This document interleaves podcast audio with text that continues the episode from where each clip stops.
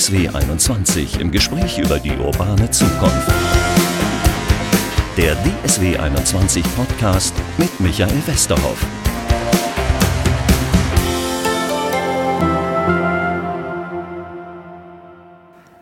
Herzlich willkommen zur zweiten Folge unseres Podcastes. Wir sind heute im Fraunhofer Institut in Dortmund. Bei mir ist Sebastian Stütz. Wenn wir über E-Mobilität, über Diesel und so weiter sprechen, dann geht's meistens um Pkw. Aber was ist denn eigentlich mit den Dieselfressern, nämlich den Lkw und den Nutzfahrzeugen? Daran forscht hier das Fraunhofer Institut, hat auch schon zusammen mit UPS und TEDI einen Prototypen hergestellt. Der fährt auch auf den Straßen, nämlich mit äh, Elektrizität. Wir werden darüber sprechen ist das die Zukunft auch von Lkw, nämlich E-Mobilität oder gibt es andere Antriebsformen, die wir in der Zukunft sehen werden? Ähm, Herr Stütz, wie weit sind wir denn eigentlich, was E-Lkw anbetrifft? Ja, was E-Lkw angeht, ähm, sind wir schon ein ganzes Stück weiter, wenn ich mal an unsere Anfänge hier im Institut denke. Aber im Vergleich mit dem Pkw-Sektor noch gute fünf bis zehn Jahre hinterher. Ähm, Sie können LKWs mit elektrischem Antrieb heute schon kaufen, aber äh, da sollten Sie sich nicht wundern, wenn die Modellbreite sehr, sehr eingeschränkt ist. Im Vergleich zum Pkw reden wir da vielleicht von ein bis zwei verschiedenen Modellen, die schon in Serie hergestellt werden. Und das meiste, was man dann auf der Straße sehen kann, was einen Stecker hat und damit fährt, ist in liebevoller Handarbeit meistens von kleineren Unternehmen hergestellt, auf Basis von ehemaligen Dieselfressern, wie Sie sie eben nannten. Ja, darüber werden wir sprechen, über Ladeinfrastrukturen zum Beispiel, über die Zukunft. Macht es unsere Luft wirklich sauberer? Am Anfang unseres Podcasts haben wir immer so Google-Stichworte. Das heißt, ich gebe oben in die Google-Zeile etwas ein, nämlich unser heutiges Thema, E-Lkw, und gucke, was mir Google an Stichworten rausschmeißt. Ähm, fünf Stück habe ich. Ähm, das erste Stichwort fasse ich mal zusammen, war Daimler und MAN. Danach scheinen die Leute zu suchen, wenn sie bei E-Lkw suchen. Ja, das kann ich mir gut vorstellen, ähm, denn wir haben schon seit einiger Zeit äh, Kontakt mit den beiden äh, Unternehmen, weil sowohl Daimler als auch MAN ähm, 2016 auf der IAA ähm, vorgestellt haben, also IAA-Nutzfahrzeuge vorgestellt haben, dass sie äh, im Bereich E-Lkw hier sich jetzt engagieren werden. Ähm, MAN hat zum Jahreswechsel die ersten äh, Einheiten auch an Flottennutzer zum Test übergeben. Bei Daimler steht das jetzt an. Da reden wir über Fahrzeuge der Größenklasse 18 bis 26 Tonnen. Die werden dann typischerweise äh, dafür benutzt, um ähm, beispielsweise ähm, Waren zwischen Produktionsstandorten zu transportieren oder palettierte Ware ähm, zu Handelsfilialen zu transportieren. Also wir reden darüber jetzt nicht über kleinere Fahrzeuge, die Ihnen die Post oder die Pakete nach Hause bringen. Zweites Stichwort, was ich gefunden habe, ist Tesla-Semi. Müssen wir gleich auch ganz ausführlich nochmal drüber reden, oder? Das können wir gerne tun. Ähm, den, den Tesla Semi muss ich persönlich sagen, belächle ich etwas, weil ähm, dieses Fahrzeug ähm, mir am Anfang vorkam wie eine Werbenebelkerze, denn Elektromobilität ist ähm, relativ relativ äh, Reichweiten eingeschränkt äh, im Vergleich zur Mobilität mit, mit, mit Brennstoffen. Ähm, das heißt, Elektromobilität zu nutzen ist erstmal im, im äh, Bereich Nah- und, und Regionalverkehr, also vielleicht bis 200 Kilometer sinnvoll. Und auf der Langstrecke ähm, sind wir in Konkurrenz mit einem relativ effizient, weil kontinuierlich durchlaufenden Verbrennungsmotor. Ähm, wie man sowas wirtschaftlich machen möchte, ist mir, ist mir ein Rätsel. Abgesehen davon, dass die Batteriekapazitäten des Tesla semi gigantisch sein müssen, die er mit sich rumschleppt. Gehen wir gleich noch ins Detail. Ein anderes Stichwort haben Sie gerade schon ab, äh, angesprochen, nämlich Reichweite. Können wir abhaken, stand bei Google auch. Aber was ich auch ganz interessant fand, ist nach diesen ganzen Herstellern kommt dann Oberleitungen. Ja. Ein Thema? In der Forschung auf jeden Fall. Ähm, der von Siemens von Siemens äh, vorgestellte Oberleitungs-LKW ähm, ist ähm, für die Langstreckenmobilität mit elektrischen Fahrzeugen eine Alternative, die im Augenblick intensiv beforscht wird, also auch praxisnah beforscht wird. Da gibt es diverse Teststrecken schon in Deutschland und im Ausland, ähm, bei denen ähm, versucht wird, ein Fahrzeug mit Hybridantrieb für längere Verkehre einzusetzen, bei denen dann die Oberleitung ähm, über Teilstrecken der Autobahn gezogen wird, um einen Elektromotor ähm, elekt äh, mit, mit Energie zu versorgen. Also man muss sich das bitte nicht so vorsehen, äh, vorstellen wie, wie ähm, den klassischen Autoscooter, bei dem ein komplettes Netz die Fläche, wo die Autos fahren dürfen, überspannt, sondern es werden nur Teilstücke einer bestimmten Strecke mit Oberleitungen versehen, sodass das Fahrzeug ähm, bei Bedarf anbügeln kann, um Energie zu ziehen, ähm, um dann ähm, den Rest aus einer internen Batterie zu überbrücken, sodass man ähm, die Langstrecke größtenteils elektrisch fahren kann auch beim Abfahren von der Autobahn noch ein Teilstück elektrisch fahren kann und sollte das alles nicht mehr ausreichen, ähm, immer noch einen ähm, Verbrennungsmotor an Bord hat, um die Batterie wieder nachzuladen. Das ist im Augenblick für die ähm, angewandte Forschung sehr interessant.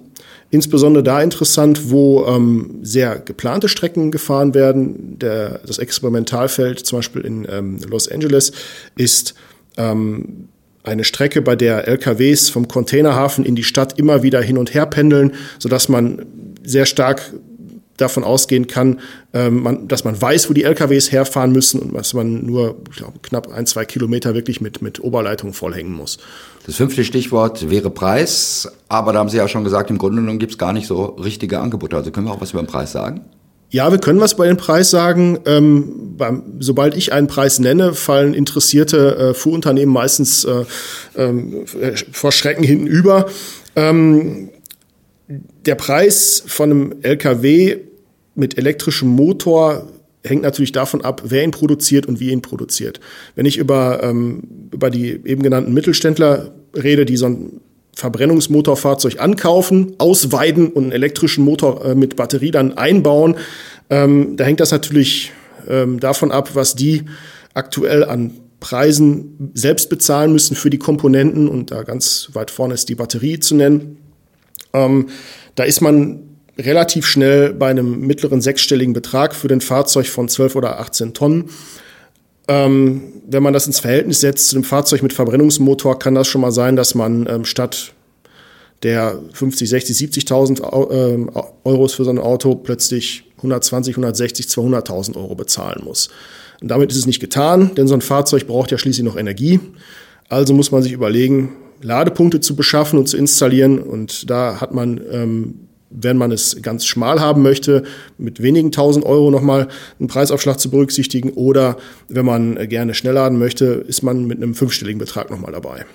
Wenn wir jetzt über Pkw diskutieren, die auf E-Mobility umzustellen, dann geht's auch politisch immer um Luft reinhalten. Jetzt habe ich gedacht, das ist bei E-Lkw auch so ein Thema. Nee, da geht's um was anderes, oder? Also, da geht's um schnöden Mammon. Um den schnöden Mammon geht es doch eigentlich immer. ähm, da, da, muss ich, da muss ich jetzt einmal ähm, ein bisschen Euphoriebremse spielen. Also wenn, wenn wir beide ähm, uns überlegen, ob wir uns ein Auto kaufen oder nicht, ist diese Entscheidung sehr emotionell geprägt. Ja. Da geht es um Präferenzen für Marken, ob sie lieber Ringe, Sterne oder sonst welche Muster auf dem Kühlergrill haben oder eben nicht haben wollen, ob sie eine bestimmte PS-Zahl, eine bestimmte Art von Motor bevorzugen und so weiter. Bei gewerblicher Mobilität mag vielleicht die Markenpräferenz eine gewisse Rolle spielen, aber in erster Linie kalkuliert ein Kaufmann ähm, natürlich, was ein Fahrzeug in der Beschaffung und im Betrieb kostet. Und wenn Sie ein Fahrzeug beschaffen, dann werden Sie jeglichen Mehrpreis, den Sie dafür bezahlen müssen, natürlich irgendwie rechtfertigen müssen. Im Bereich elektrischer Mobilität wird das bedeuten, wenn Sie ein Fahrzeug erwerben, was das drei- bis vierfache kostet, Gegenüber einem gängigen Verbrennungsmotorfahrzeug muss, müssen im, im laufenden Betrieb massive Vorteile vorhanden sein, um diese Beschaffung zu rechtfertigen. Das kann sehr einfach passieren. Zum Beispiel ähm, kenne ich persönlich den, den, ähm, das, das Fallbeispiel eines, eines produzierenden Unternehmens, was sich auf der grünen Wiese ansiedelte und ein Fahrzeug oder mit Fahrzeugen auf dem Hof Umfuhren gemacht hat. Also sprich fertig, ähm, Fertigware in, in Wechselbrücken ähm, rangiert hat und bereitgestellt hat zur Abholung. Im Zweischichtbetrieb klappte das wunderbar. Irgendwann stand das äh, Werk nicht mehr auf der grünen Wiese, sondern plötzlich standen nebendran Anwohner, die sich beschwert haben, man möge bitte die, ähm, die Lautstärkegrenzwerte einhalten und man hatte folgende Wahl. Entweder man stellt die dritte Produktionsschicht ein oder man überlegt sich eine Alternative zur, Ver, ähm, zur Verbringung von, von Wechselbrücken über den Betriebshof bei Nacht. Und letztendlich ähm, rechtfertigt sich dort ein elektrisches Fahrzeug dadurch, dass es die einzige Alternative ist, die Nachtschicht ähm, am Laufen zu halten. Das heißt, Lautstärke ist ähm, ein wesentlicher Punkt, um auf Elektromobilität zu setzen. Ähm, allerdings, ich gebe zu, das ist natürlich äh, ein ja, kann, kann, jetzt in, in, in, kann jetzt nur ähm, in, in Randbereichen dazu führen, dass sich elektrische LKWs auch durchsetzen. Aber es ist ein, eine Überlegung, ähm, die wert ist, auch mal länger als nur für eine Tasse Kaffee drüber nachzudenken. So gibt es äh, beispielsweise in, ähm, im, im europäischen Ausland, in den Niederlanden zum Beispiel, die Möglichkeit, mit ähm, Fahrzeugen, die einen bestimmten Lautstärke-Grenzwert einhalten, ähm, Sonderrechte zu bekommen. Das geht los bei Stellfläche in der Stadt, um Ware abzusetzen, um sich Parksuchverkehre zu ersparen und damit im Grunde auch einen messbaren Geldvorteil zu haben. Oder in bestimmten Zeiten liefern zu dürfen, und damit ähm, am Verkehr vorbeifahren zu können und so auch produktiver sein zu können. Ähm, das haben wir selber hier beforscht im, im, Haus mit dem Projekt Geräuscharme Nachtlogistik. Da gibt es also auch messbare Vorteile eines leisen Fahrzeugs. Und ein leises Fahrzeug, das leiseste Fahrzeug, was man sich denken kann im Lieferverkehr, ist eben der elektrische Lkw. Ähm, wenn ich jetzt nochmal zurückkomme zur Kostendifferenz, Beschaffungskosten und Kosten im laufenden Betrieb, ähm, da geht es natürlich erstmal in erster Linie darum, der Fahrer ist, der, ist derselbe, ähm, nur das Fahrzeug ändert sich in, in, in puncto Motor, also muss es der Kraftstoff sein und die Pflege des Fahrzeugs, die den Unterschied ausmachen. Und ähm, da muss man im Grunde den Vergleich anstellen, welche Kosten habe ich durch den Verbrauch von Fahrstrom jeden Tag und welche Kosten hätte ich durch den Verbrauch von Dieselkraftstoff jeden Tag und welche Kosten ereilen mich durch ja, Versicherung und Steuern vielleicht, aber vor allen Dingen Instandhaltung und Wartung. Diese Kostenpunkte sind nicht von der Hand zu weisen, denn wenn Sie im, im städtischen Kontext unterwegs sind und äh, ständig anfahren und stoppen müssen, ist das für einen elektrischen Antrieb ähm, weniger verschleißend als für einen Verbrennungsmotorantrieb. Ähm, ein simples Beispiel, Fahrzeuge, die ähm, im Krankenhauskontext unterwegs sind, also sehr, sehr kurze Strecken fahren, nur von ähm, Gebäude A zu Gebäude B, mal kurz etwas transportieren, ähm, also Umfuhren auf dem Krankenhausgelände machen. Da kommt folgender Fall vor. Wenn Sie mit einem Dieselfahrzeug sowas machen, verstopft der Dieselfilter. Also werden diese Fahrzeuge teilweise auf eigentlich unproduktive Fahrten geschickt, die nur dem einzigen Zweck dienen, den Dieselfilter heiß zu machen und frei zu brennen, ähm, damit das Fahrzeug wieder sauber arbeiten kann. Sauber in Anführungsstrichen. Abgesehen davon, ähm, Verschleiß produziert natürlich dann auch Wartungskosten. Und ähm, um Ihnen da auch mal ein Gefühl zu geben, was das bedeutet, wie stark so ein Fahrzeug im Innenstadtbetrieb verschleißt. Die Deutsche Post ähm, ähm, bemüht dafür mal ein, ein, eine Metapher, die sagen, ein Jahr Briefzustellung bedeutet zehn Jahre Privatnutzung. Das heißt, ein Auto, was ähm, für ein Jahr Briefzustellung macht, hat denselben Verschleiß, als wenn Sie es ein Jahr, äh, zehn Jahre privat fahren würden. Und das betrifft natürlich ein, ein E-Fahrzeug in der Form nicht so stark, weil Bremsen äh, bei einem E-Fahrzeug ähm, ergänzt werden durch Retarderbremsen oder Rekuperationsbremsen, wo die Bewegungsenergie zum Teil in die Batteriezellen zurückgespeist wird. Das heißt, da ist schon mal weniger mechanischer Verschleiß da. Ähm, und das, das andere ist eben, es gibt bei elektrischen Fahrzeugen in der Regel keine Schaltgetriebe und wenn Getriebe, dann deutlich einfachere Getriebe. Das heißt, dort ist auch wesentlich weniger Verschleiß, äh, mechanischer Verschleiß vorhanden. Ölwechsel ist auch eine Sache, die natürlich komponentenbedingt so nicht auftritt bei einem E-Fahrzeug und so weiter. Die größte, der, der größte Verschleißfaktor ist, ähm, das muss man ganz klar sagen, die Batterie selbst. Und da ist es im Augenblick auch unklar ähm, oder häufig unklar, wie lange so eine Batterie hält, bevor sie ähm, sukzessive an Kapazität verliert. Wenn wir über den Preis reden, müssen wir über den Strompreis reden, oder? Ja, natürlich. Der ist wahnsinnig hoch. Inwiefern beeinflusst das E-Mobilität und den Willen, überhaupt ein E-Auto oder auch ein E-Lkw zu haben? Ganz massiv ganz massiv. Also der, während wir alle an der Zapfsäule ungefähr den gleichen äh, Kraftstoffpreis ähm, bezahlen und auch Großabnehmer ähm, wie Flottenbetreiber zum Beispiel mit ihren Betriebstankstellen ähnliche Preise bezahlen, ist es natürlich beim Strom hochgradig unterschiedlich. Wenn Sie ähm, als, als Unternehmen, als Großunternehmen ähm, den Strom terawattstundenweise kaufen, können Sie natürlich im Vorfeld Lieferverträge abschließen, die ähm, die Ihnen einen günstigen Bezugspreis ermöglichen. Sie haben als Unternehmen noch den Vorteil, Sie können auf eigene Betriebshöfen noch ähm, ähm, beispielsweise Photovoltaikanlagen installieren und selbst Strom ähm, generieren und so ihren, ähm, ihre Mobilitätskosten runterdrücken. Aber in den letzten Jahren ähm, ist es so gewesen, man hat den Strompreis eigentlich nur kontinuierlich klettern sehen. Bei einem gleichzeitig stagnierenden bis absinkenden Dieselpreis, sodass man eigentlich auf einen Kilometer ähm, bezogen immer stärker unter Druck ist, ähm, was die Ersparnisse angeht. Also wer, wer pro Kilometer was ersparen möchte, der freut sich ganz vereinfacht gesagt an einem sehr hohen Dieselpreis und einem sehr geringen Strompreis.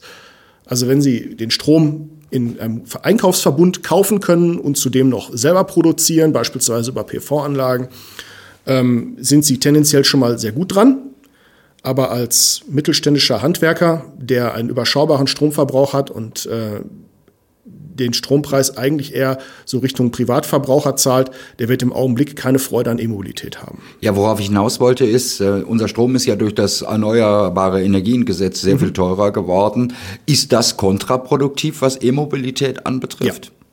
Ganz definitiv. Also man kann es dem, man kann es äh, vielen Gewerbetreibenden nicht verkaufen, ähm, dass der Diesel ein Energiesteuerprivileg genießt, während ähm, die, ähm, die EEG-Umlage zum Beispiel dazu führt, dass, das, äh, dass auch Fahrstrom relativ teuer gehalten wird. Also ein ganz, ein ganz einfacher Vorschlag, den mir auch ein, ein für E-Mobilität sehr offener und äh, eigentlich auch ja, gewillter Unternehmer ähm, gesagt hat, es wäre eine Maßnahme aus seiner Sicht, dass, äh, dass er zumindest, wenn er Fahrstrom einsetzen würde, von der EEG-Umlage befreit wird. Das würde ihm dabei sehr helfen. Gibt es die Diskussion? Die Diskussion gibt es. Haben Sie den Eindruck, die könnte erfolgreich sein? Ja. Das heißt, das würde die E-Mobilität natürlich befördern. Jetzt gucken wir doch aber mal auf das, was wichtig ist. Wenn wir über Pkw diskutieren, äh, diskutieren wir über, dass es viel zu wenig Ladesäulen zum Beispiel gibt. Wenn ich mir so einen Lkw vorstelle, der ist schwerer, da kann ich mir vorstellen, der muss auch länger laden oder es muss andere Systeme geben.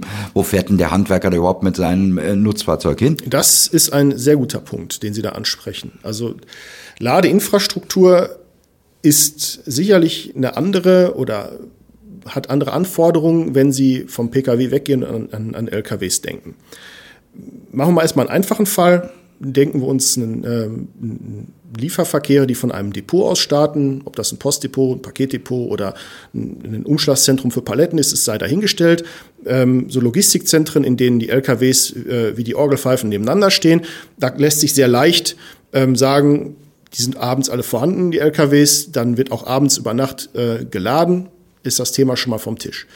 Tagsüber wäre noch darüber nachzudenken, wenn diese LKWs an ihre Zielpunkte geraten, zum Beispiel ähm, Filialen von Händlern oder Industrieabnehmern, wie auch immer, dort, wo halt Ladezonen vorhanden sind, wo längere Zeit die Ware entladen wird, Leergut äh, zugeladen wird, da sind Standzeiten von 30, 60, 90 Minuten durchaus äh, keine Seltenheit. Da könnte auch zwischengeladen werden. Da würde es sich lohnen, zwischenzuladen. An öffentlichen Säulen würde so ein LKW nicht laden. Gehen wir mal auf andere, andere Einsatzfelder, wie zum Beispiel Handwerker oder Paketdienste. Ähm, die benutzen natürlich dann andere Autos als diese äh, größeren LKWs, die ich gerade im Kopf hatte. Ähm, ich sag mal so von der Größe her vergleichbar. Ähm, so Fahrzeugen wie Renault Master, Mercedes Sprinter, ähm, Opel Movano in, in dieser Richtung. Ähm, bei einem Paketdienst oder bei einem Briefzusteller ist es ja so, die stehen pro Zustellstopp nur sehr kurze Zeit. Wenn man da noch einrechnen würde, ein Kabel rauszuholen, sich an die Ladesäule zu klemmen, zu laden, dann eine Sendung zuzustellen, vielleicht noch eine Sendung mitzunehmen ähm, und nach dem Verstauen dieser mitgenommenen Sendung das Kabel wieder einzurollen, würde man bei, ich sag mal, 100 Stops, 200 Stops am Tag ähm, einfach viel zu viel Zeit verschwenden. Das geht nicht. Da wäre also darüber nachzudenken, das vielleicht zu einer längeren Standzeit zu machen, vielleicht zur, Mittagspause. Also um, um ein einfaches Beispiel zu kreieren, wenn man weiß, in einem bestimmten Zustellrevier fährt ein Paketzusteller immer zur Mittagszeit zu seiner Lieblingspommesbude, dort einen, ähm, einen Schneller dahin zu setzen, wäre für diese einzelne Person vielleicht sinnvoll Aber ob es dem gesamten Paketdienst oder anderen Paketdiensten dann noch nützt, wäre eine andere Diskussion. Bei dem Handwerker ist es so, ich denke, bei einem Handwerker gibt es die größeren ähm, Synergien mit, dem, ähm, mit, dem, mit der privaten E-Mobilität, denn schließlich sind Handwerker ja, ähm, wenn sie unterwegs sind im Stadtgebiet, nicht selten zu Privatkunden ähm, unterwegs. Das heißt, öffentliche Ladeinfrastruktur würde Handwerks-E-Mobilität ähm, sicherlich unterstützen.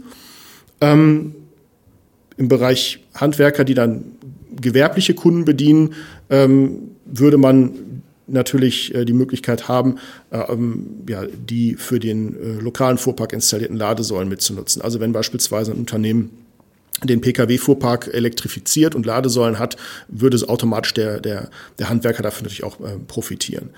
Aber im öffentlichen Raum diese Ladesäulen unterzubringen, ist ähm, durchaus nicht unwichtig, insbesondere wenn man davon ausgeht, dass äh, zahlreiche Transportunternehmen ähm, ja nicht eine, eine große einheitliche Einheit bilden, sondern im Grunde sich ähm, ja, Subunternehmern bedienen. Ja, also ein Paketdienst hat, hat, häufig genug Subunternehmer im Einsatz mit 10, 20, 50 Fahrzeugen. Ähm, dort kann es passieren, dass diese Subunternehmer ähm, teilweise die Fahrzeuge den, den Fahrern als äh, Fahrzeug mit nach Hause geben. Und dann nützt es ihnen sehr wenig, dass die Ladeinfrastruktur am Depot vorhanden ist. Der bräuchte die Ladeinfrastruktur zu, zu Hause. Das heißt, in solchen Fällen wäre auch eine Synergie gegeben mit Infrastruktur, die für PKWs ähm, gedacht ist. Da wäre durchaus ja. auch drüber nachzudenken. Ich weiß, Sie sind Ökonom, Sie erklären das auch alles, aber aus der ökonomischen Sicht, was den E-Lkw anbetrifft, trifft, ähm, wir haben beim E-Pkw die Diskussion, ob der wirklich ökologisch sinnvoll ist, weil die Herstellung von Batterien so wahnsinnig viel kostet und auch Energie frisst, weil er möglicherweise mit Kohlekraft fährt und nicht mit sauberem Strom. Gibt es die Diskussion bei Lkw auch? Ja, selbstverständlich. Und ist es sinnvoll? ähm, also ich, ich möchte jetzt nicht die, die Diskussion aufmachen, ähm, denn egal mit wem man diskutiert, äh, man, man, man wird sich nie einigen, denn die, äh, die Lebenszyklusdiskussion, ähm, ob, sie, ob ein LKW, ob die Herstellung eines LKWs in, in der oder der oder der Weise ökologisch sinnvoller ist oder nicht, die ist sehr schwierig zu führen. Ähm, was man relativ einfach führen kann, ist ähm, die Debatte, ähm, wenn, wenn man beim, beim Tank startet. Also bei in der ökologischen Bilanzierung gibt es grundsätzlich zwei Ansätze, die heißt ähm, Well to Wheel und Tank to Wheel. Also Well to Wheel heißt Quelle, Quelle bis zum Rad und das mhm. andere heißt Tank bis zum Rad. Und Quelle bis Rad heißt, ähm, was würde denn passieren? Welche Emission muss ich denn betrachten vom Herausziehen des, des, des Rohöls aus ja. dem Boden, ähm, Raffinierung, Transport, ähm, Bereitstellung an Tankstellen, dann Verfeuerung, bis mein Rad sich dreht. Ähm, da kann man sich schon vorstellen, kann man viele, viele Annahmen treffen und viele, viele ähm, Leute werden verschiedene Meinungen haben, was denn ähm, der ökologische Fußabdruck einer der ganzen Kette ist, wo es relativ wenig ähm, oder weniger Spielraum gibt in der Diskussion ist, wenn man sozusagen die Diskussion erst beim Tank beginnt und sagt, so, was passiert denn, wenn ich ein Fahrzeug bewege und diese Batterie ist zuvor mit Strom geladen worden? Dann ist es völlig klar, dieser Strom verursacht lokal am Fahrzeug keine Emissionen. Da ist völlig klar, natürlich muss der Strom irgendwo herkommen und der kommt nicht blind aus der Steckdose, aber erstmal ab da ist man emissionsfrei unterwegs, lokal emissionsfrei. Wenn der Kraftstoff verbrannt wird, ja, dann steigen eben zwei, ungefähr 2,7 Kilogramm CO2-Äquivalent pro Liter Dieselkraftstoff in die Luft. Lokal. Dass natürlich auch Diesel nötig ist oder Kraftstoff oder Energie eingesetzt werden muss, um den Kraftstoff von der Raffinerie zur Tankstelle zu bringen. Völlig klar. Es muss auch bewertet werden, völlig klar. Wo der Strom herkommt, muss auch bewertet werden. Ist auch klar. Aber diese Diskussion ähm, kann man relativ schwer ähm, vereinheitlichen. Ich denke, die einfachste, die einfachste Aussage, ähm, die man hier treffen kann, ist zu sagen, lokale Emissionsfreiheit ist auf jeden Fall gegeben mit E-Mobilität. Und wenn man dafür sorgt, dass der Anteil an Ökostrom, der zum Laden benutzt wird, stetig steigt, dann hat man diese Diskussion auch nicht mehr. Ich finde persönlich auch die Diskussion rund um, wie das Fahrzeug gebaut wird, ähm, eine Scheindiskussion. Denn Verbrennungsmotorfahrzeuge werden auch gebaut. Da hat vor zehn Jahren auch keiner gefragt, wie ist denn die Ökobilanz, bitteschön, von deinem äh, äh, Porsche Cayenne oder von deinem äh, VW Golf. Jetzt, das, was man jetzt die, die Frage aufwirft, was ist denn die Ökobilanz vom E-Golf? ähm, gegenüber dem normalen Golf.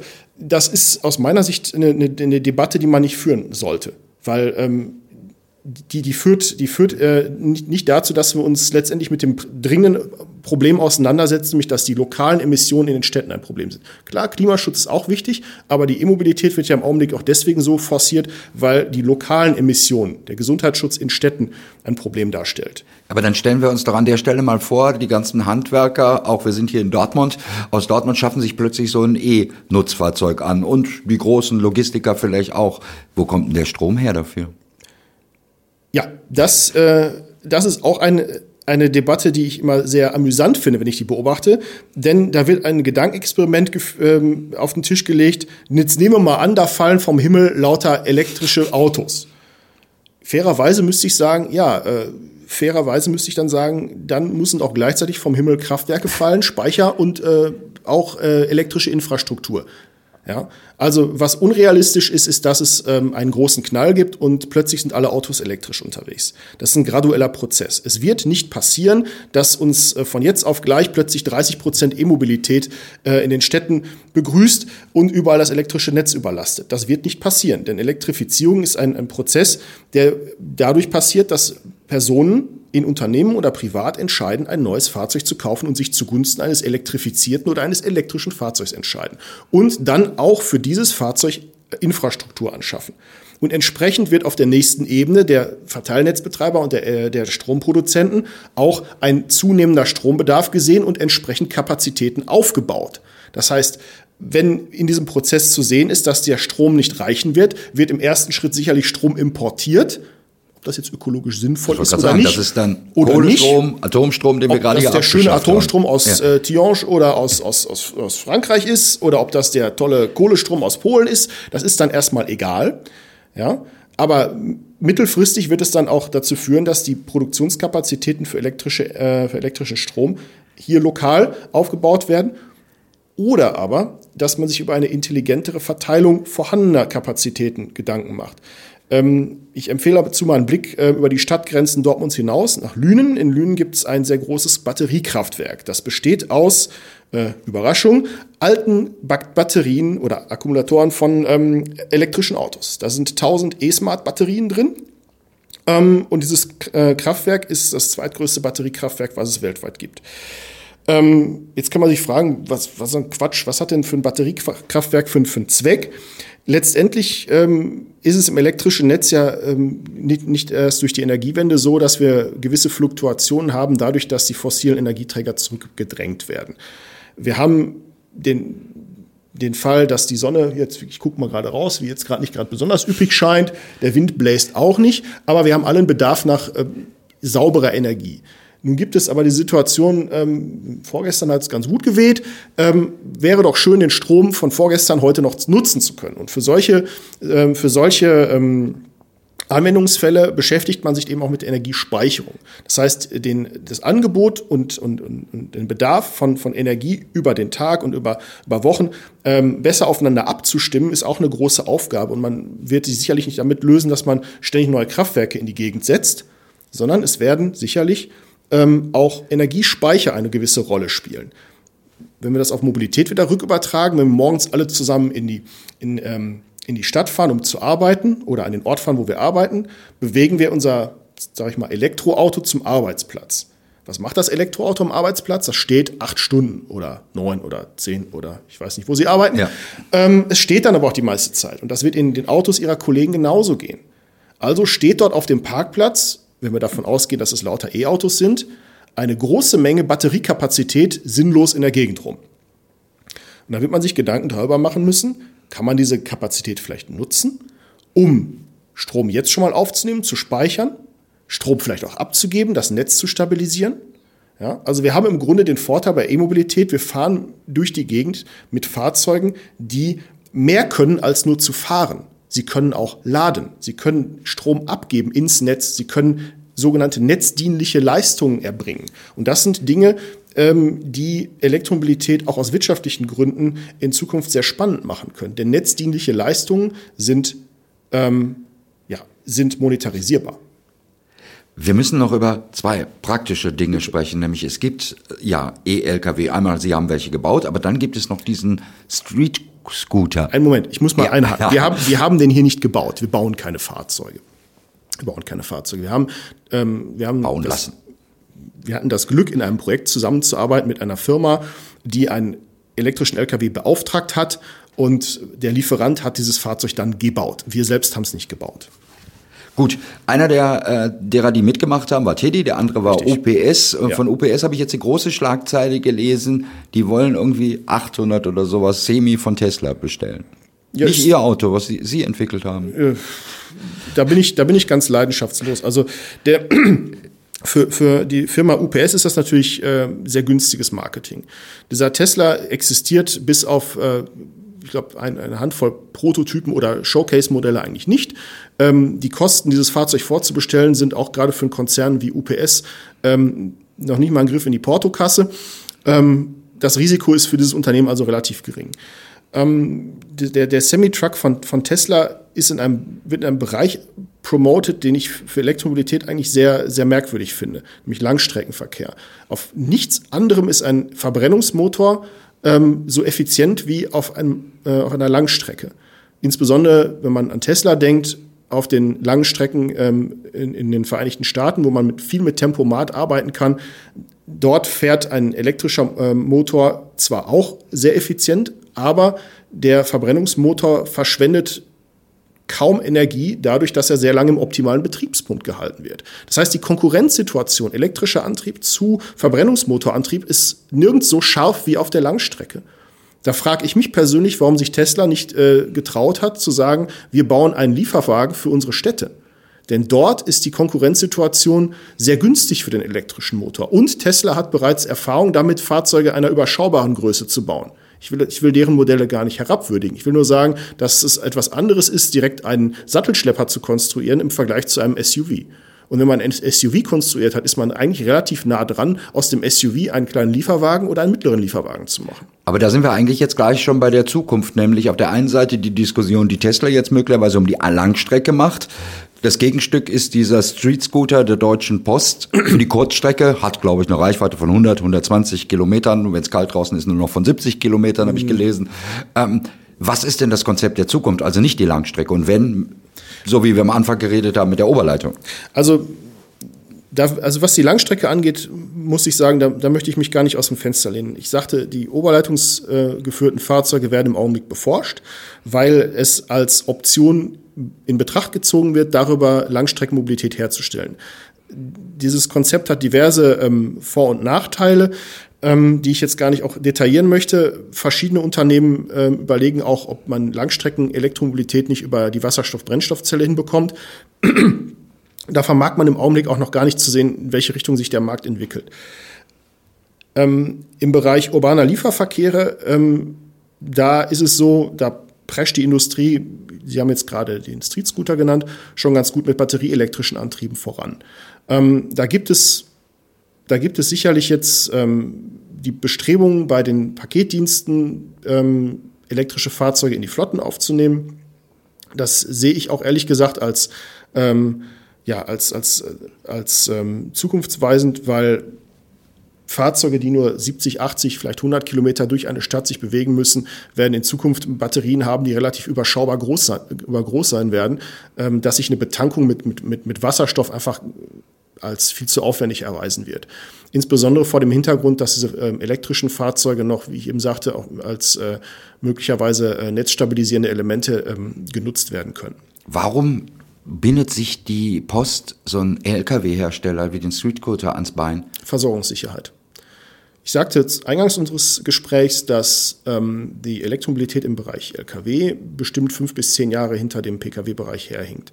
Das heißt, wenn wir beide heute ins Autohaus gehen würden und sagen, lass uns doch mal schauen, was können wir als Pkw kaufen, werden wir eine bestimmte Breite an Angeboten sehen. Lieferfähigkeit ist im Augenblick ein gewisses äh, Thema bei, bei PKWs mit Elektroantrieb.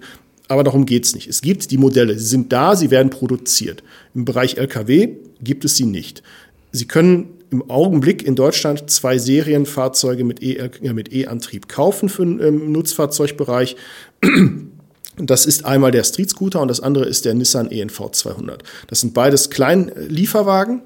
Ähm, jetzt kommt demnächst noch von, von Daimler äh, ein 7,5 Tonner daher, aber das war's dann auch.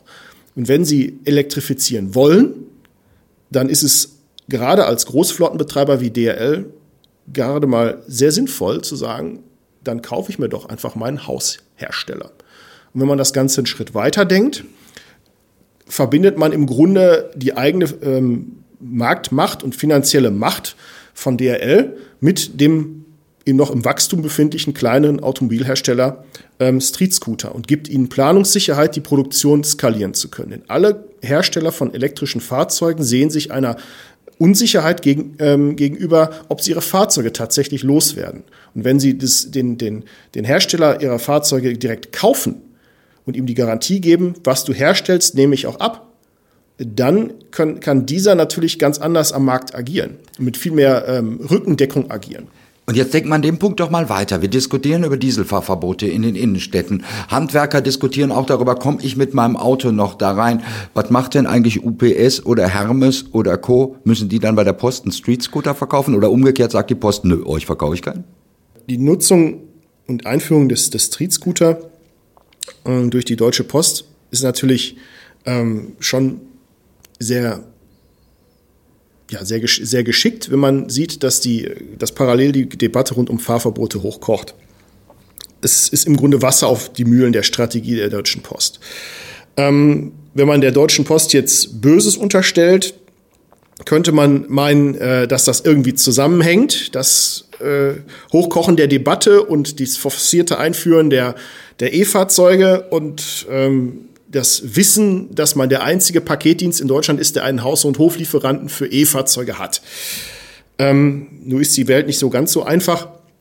Ähm, es ist ja so, die anderen Paketdienste, beispielsweise Hermes äh, oder, oder UPS haben sie genannt, ähm, sind auch im Bereich Elektromobilität unterwegs, vielleicht nicht im gleichen Engagement oder der gleichen Art und Weise. Hermes zum Beispiel hat äh, direkt bei, bei, bei Daimler die neuen Elektromodelle ähm, E-Vito und E-Sprinter bestellt.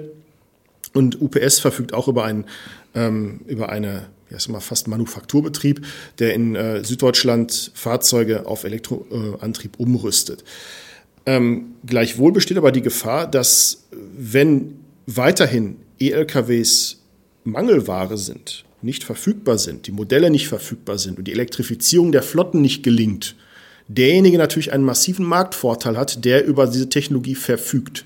Und dementsprechend sind auch schon seit einigen Jahren größere Flottenbetreiber wie eben Paketdienste oder auch einzelne Stückgutlogistiker sehr schwer dahinterher, erste Erfahrungen mit den Fahrzeugen zu sammeln. Und damit kommen wir da zum Anfang. Aus dieser strategischen Her äh, Erwägung heraus ist es denen auch relativ egal, was diese Fahrzeuge kosten. Weil es am Anfang erst darum ging, die, äh, die Leistungsfähigkeit dieser Technik ähm, zu erfahren und herauszubekommen, was das für tägliche ähm, Abwicklung des Geschäfts, was es für Planungsprozesse und dergleichen bedeutet. Und dieses Wissen aufzubauen, ist so unschätzbar, dass man vor einigen Jahren und auch heute schon teilweise noch Preise in, Eink äh, in, Preise in, in Kauf nimmt, die einfach jenseits von Gut und Böse für diese Fahrzeuge liegen. Ja. Dann lass uns zum Abschluss doch bitte nochmal in die Zukunft blicken. 10, 20 Jahre. Wie wird Gerne. die äh, Nutzfahrzeugsmobilität da aussehen? Werden wir dann in den Innenstädten die E-Fahrzeuge haben? Werden wir vielleicht was ganz anderes haben? Ähm, was ganz anderes werden wir auf jeden Fall haben. Das hat aber andere Ursachen. Ähm, ich glaube ehrlich gesagt, dass ähm, wir aus rein ökonomischen Gründen ähm, in den nächsten zehn Jahren eine deutliche Zunahme der gewerblichen Elektromobilität sehen werden. Das hat ganz einfach den Hintergrund, gewerbliche ähm, Nutzer wechseln Fahrzeuge viel häufiger als Privatpersonen. Ähm, das heißt, die Verfügbarkeit von kostengünstigen E-Mobilen wird dazu führen, dass sich die Wirtschaftlichkeit eines E-Mobils schneller einstellt und irgendwann wird dieser Punkt gekommen sein, und dieses irgendwann ist nicht sehr weit in der Zukunft, dass ein elektrisches Nutzfahrzeug preislich sehr nah oder vielleicht sogar auf Augenhöhe mit dem Verbrennungsmotor agiert. Dann werden die pro Kilometer erfahrenen äh, Ersparnisse nur noch ein Zückerchen sein, was oben drauf kommt. Und dann werden die Flottenbetreiber und dann wird auch der lokale Handwerker nicht mehr anders können, als sich ein E-Fahrzeug anzuschaffen. Nicht, weil er ein Umweltengel ist, nicht, weil er besonders leise liefern möchte, sondern weil es bares Geld spart. Und dieser ähm, Punkt, an dem das Ganze zugunsten der E-Mobilität kippt, ähm, hängt meines Erachtens daran, dass die Herstellungskosten dieser Fahrzeuge ähm, sinken werden, weil Batteriepreise sinken werden und weil die Produktion ähm, auf größere Serien ausgelegt wird. Und das ist in äh, das ist jetzt beispielsweise bei, bei Renault ähm, geschehen. Der Renault Master ist, wird jetzt als elektrisches Nutzfahrzeug vorgestellt oder ist jetzt vorgestellt worden. Ähm, da reden wir jetzt über einen, über einen Preisunterschied von, ich glaube, 40.000 Euro Verbrenner bis, glaube ich, 50 oder 60.000 Euro äh, E-Fahrzeug. Das ist immer noch relativ viel, gebe ich zu. Ähm, selbst wenn man die staatliche Förderung abzieht. Aber ähm, es werden schon im Pkw-Bereich erste Plug-in-Hybrid-Fahrzeuge ähm, zum selben Preis verkauft wie der Verbrennungsmotor. Bei BMW ist das zum Beispiel der Fall. Und so, wenn dieser Punkt erreicht ist, dann werden gewerbliche Flotten in, ich sag mal, nicht mal 20 Jahren hohe Anteile, sehr hohe Anteile von E-Mobilen aufweisen, wenn sie im stadtnahen Kontext unterwegs sind. Denn die Reichenweitenbeschränkung zieht immer noch. Dann danke ich Ihnen recht herzlich Sehr für gerne. diese Informationen. Sebastian Schütz vom Fraunhofer Institut in Dortmund. Äh, hier wurde unter anderem an E-Lkw geforscht und wird auch immer noch wird. geforscht. Äh, unter anderem für UPS und für TEDI haben Sie ein Projekt in diese Richtung gemacht.